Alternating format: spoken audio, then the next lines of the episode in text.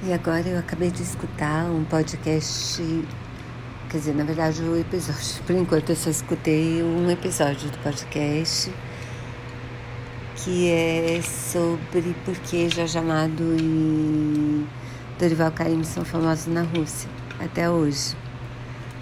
Na verdade, Jorge Amado começou a ficar famoso lá porque ele era comunista no começo da carreira e antes, claro.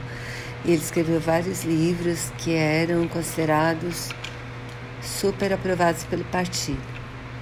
E aí depois, quando ele se distanciou um pouco, começou a escrever mais sobre a vida da Bahia e tal, as pessoas já tinham ouvido falar dele e ficaram mais interessadas no que ele escrevia, porque era mais gostoso de ler.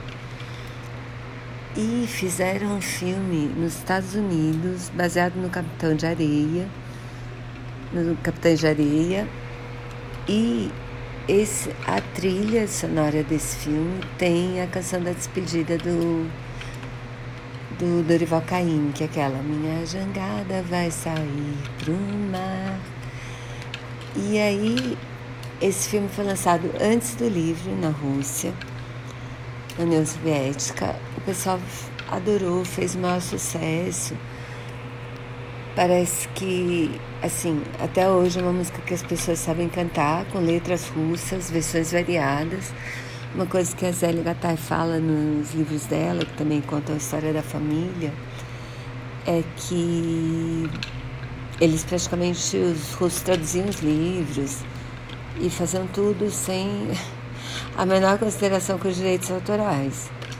E como Jorge Amado era comunista na época, então ele não se incomodava, ele ficava orgulhoso de saber que tanta gente conhecia a obra dele.